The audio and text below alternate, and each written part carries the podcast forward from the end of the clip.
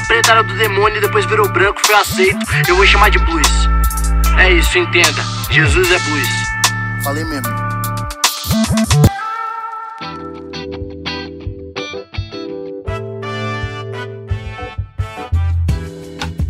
Salve, salve, bando de pecadores! Como é que vocês estão? Além de pecadores. Aqui é o Pastor Berlofa, tô chegando para mais um episódio da nossa sériezinha marota, marota, marota, chamada Jesus, o Negro Nazareno. Essa série aí que tá, tá ganhando o coração do mundo aí, todo mundo ouvindo. Fiquei sabendo ontem que a Monja Koi tá tá, tá ouvindo e, e só elogios. Hoje já é o episódio de número 60, olha só.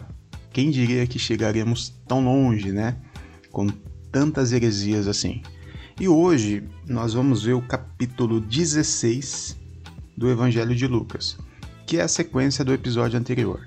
Vimos Lucas 15, as três parábolas ali, e hoje Lucas 16, que tem uma parábola que eu confesso para você que sempre me intrigou bastante, né? Até o, o capítulo, até o versículo 18, é uma parábola que foi intitulada como a parábola do administrador astuto, ou algumas versões a parábola do administrador infiel.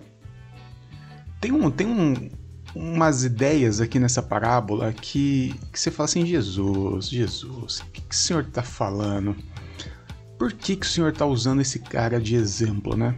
Seguinte, deixa eu refrescar a sua memória. Diz essa parábola que um administrador de um homem muito rico, né? Imagina um homem muito rico e tinha um cara que administrava todas as riquezas dele, normal. Esse administrador, ele foi meio que pego no flagra pelo seu patrão de estar desperdiçando os bens do patrão. O patrão vem com essa acusação: olha, você está desperdiçando os meus bens, você não está fazendo um bom trabalho, então você está sendo mandado embora. E coloca o cara de aviso prévio. Sim, de aviso prévio. Ele trabalharia mais alguns dias e seria desligado. O próprio cara, nos versículos 3, no versículo 3, fala o seguinte: caramba, eu estou sendo mandado embora. O que, que eu vou fazer agora? porque eu não tenho força para cavar poço, né? Cavar poço era uma das possibilidades de emprego da época. E também não tenho não tenho cara, não tenho, eu tenho vergonha de pedir ajuda para os meus amigos. Então olha só, até aqui, só até o versículo 3, nós temos as informações que o cara era um mau profissional, né, porque estava desperdiçando os bens do patrão, era vagabundo, porque não queria pegar um, fazer um trabalho braçal, sabe, bater uma laje, carpir um terreno, e era orgulhoso, porque não queria ajuda de ninguém. Então nós temos esse cara aí. E aí esse cara ele tem uma ideia muito da malandra. O cara, além de é, mal profissional, vagabundo e orgulhoso, ele é malandro. Bem, bem tipo Agostinho Carrara, sabe? Porque olha a jogada que ele faz. Ele fala: Quer saber o que, que eu vou fazer? Eu vou fazer um esquema aqui para que algumas pessoas fiquem me devendo um favor. Assim, quando eu for mandado embora, eu posso cobrar esses favores. Aí ele chama uma galera que estava devendo dinheiro ao patrão dele, né? Ele era o administrador desse cara. Ele chama um cara que estava lá devendo mil reais pro patrão dele. Ele fala assim: Olha, quanto é que você está devendo pro meu patrão? Pô, eu tô devendo mil reais.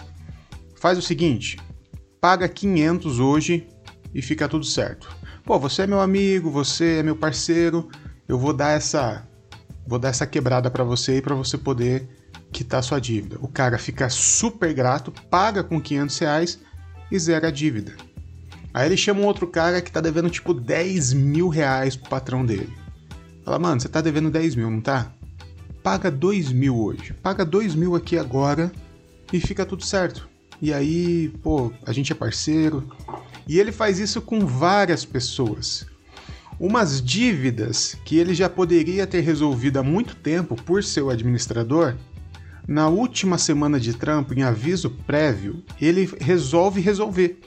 Mas não para resolver uma situação do patrão ou do devedor, e sim para resolver uma situação própria, né? para que as pessoas ficassem devendo favores a ele. Ele faz tudo isso e aí no dia de ser mandado embora, ele vai lá para dá baixa na carteira. Aí o patrão fala assim: Olha, eu fiquei sabendo que você negociou várias e várias dívidas que a gente tinha.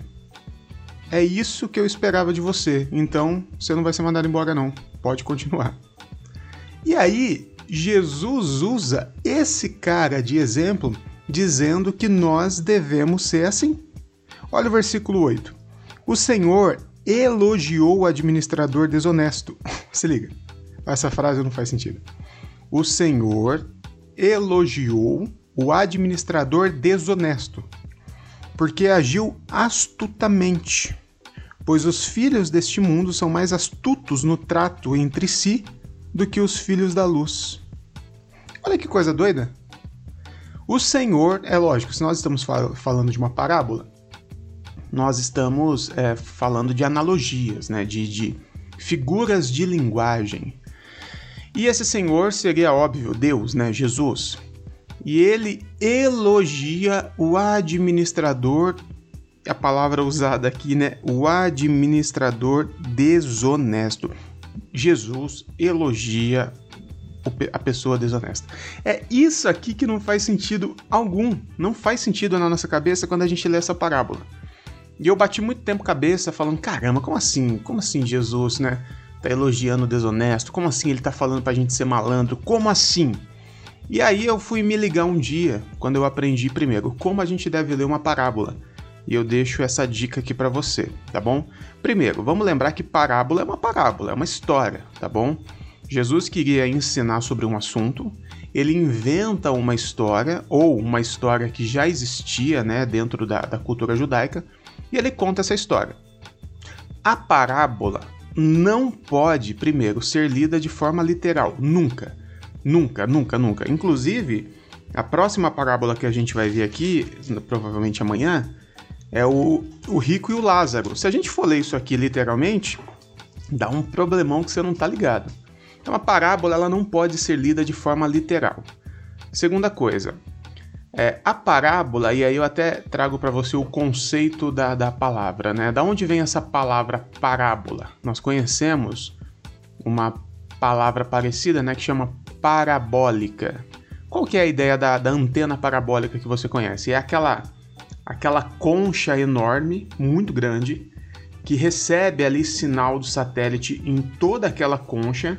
Aí ela canaliza, ela centraliza o sinal naquele, naquele eixo e aquele sinal é, canalizado desce para a TV, né? Então ela recebe informação picada, fragmentada num, numa, num espaço muito amplo, canaliza tudo aquilo num eixo e envia o sinal. Essa é a ideia de uma parábola. Tem informação aqui de todo lado, tá bom? Você pega uma parábola, ela vai mandar várias e várias informações. Só que o que importa para a gente é um centro, é um eixo, tá bom? Não dá para a gente ficar pegando cada vírgula da parábola e querer fazer é, doutrina em cima disso, que aí dá o que tá dando aí, né? Você tá ligado? Então, assim, qual que é a ideia dessa parábola? A ideia dessa parábola não é elogiar uma desonestidade, não é elogiar uma malandragem. A ideia dessa parábola é Jesus dizendo assim: olha, o cara que o administrador infiel, quando ele resolveu usar os bens do patrão dele para fazer favores, né? Tudo bem que a, a, a intenção dele era que as pessoas ficassem devendo favor a ele, mas isso esquece isso. O grande lance é, o cara usou os bens do patrão dele para para ajudar as pessoas, afinal aquelas pessoas deviam muito ao seu patrão. O que Jesus está dizendo aqui, e aí ele fala aqui no versículo 9: Por isso eu digo, usem a riqueza deste mundo ímpio para ganhar amigos. Ponto final. O versículo 9 é o eixo, é o centro da parabólica, né, da parábola. É isso aqui que Jesus está querendo dizer. O que Jesus está querendo dizer é o seguinte: olha, primeiro, vocês não têm nada, tá bom? Tudo isso aí que você acha que você conquistou, que você batalhou, que você começou do zero. Primeiro, ninguém ganha nada sozinho, tá? Ninguém ganha coisa. É, ah, foi, foi tudo pelo meu esforço. Não, ninguém ganha pelo seu próprio esforço. Para você ganhar pelo seu esforço, alguém teve que ganhar menos que você para você ganhar o que você ganhou. É assim que, que funciona para começar o mercado capitalista, tá bom? Então, assim, não existe esse lance de mérito. Ah, eu comecei do zero e hoje eu sou rico. Não, se você é rico, é porque muita gente aí foi, foi oprimida, foi escravizada para que você conseguisse chegar onde você está. Então esquece o lance do mérito, tá bom? Mas tudo que você tem, que você acha que você tem, na verdade você não tem. Isso aí é emprestado de Deus para você, né? De alguma forma, tudo que você tem não é seu, é de Deus, mas está na sua mão. Agora, você pode abraçar tudo isso, chamar de seu e fazer o que você quiser com ele, ou você ter a ideia de que isso não é seu e de que você é como se fosse um administrador desses bens que não é seu, mas é de Deus. Esse tipo de administrador existe até hoje. As empresas têm essas pessoas do financeiro que têm, é, é, têm a liberdade de negociar dívidas, né? Minha esposa trabalha dessa forma. Ela trabalha com uma grande empresa e ela pode pegar um boleto de uma pessoa e dizer assim: não, tá, então você não paga esse valor, paga esse. Ela não é dono daquele dinheiro. A dívida não é para minha esposa, é para a empresa, mas ela foi nomeada, ela foi nomeada uma administradora. Então, o que Jesus está dizendo aqui é o seguinte: olha, o que vocês têm é, não é de vocês, é meu, tá bom? Se você segurar tudo para você, você está desperdiçando. Essa é a minha ideia de desperdício, Jesus falando. É quando você usa tudo que você tem para você mesmo. Quando você começa a usar isso para gerar favores, para ajudar as pessoas, para pegar uma pessoa que está endividada e ela tem uma dívida menor, para ajudar uma pessoa que está passando necessidade e, e, passar menos necessidade por causa da sua ajuda. Enfim, quando você usa o que você tem em prol do outro, aí sim você está sendo um bom administrador. Aí sim você tem o meu elogio. Enquanto você está guardando tudo numa conta poupança, aplicando no tesouro direto, pensando na faculdade que seu neto vai fazer, isso aí para mim é desperdício. Mas quando você usa isso em prol da pessoa que está sendo subjugada, que está sendo escravizada, no mundo capitalista como o nosso, aí sim você tem o meu elogio, tem a minha estrelinha de bom menino. Palavras de Jesus. Então, gente, usem a riqueza deste mundo. Eu sei que provavelmente ninguém que está me ouvindo aqui é rico, né? Graças a Deus.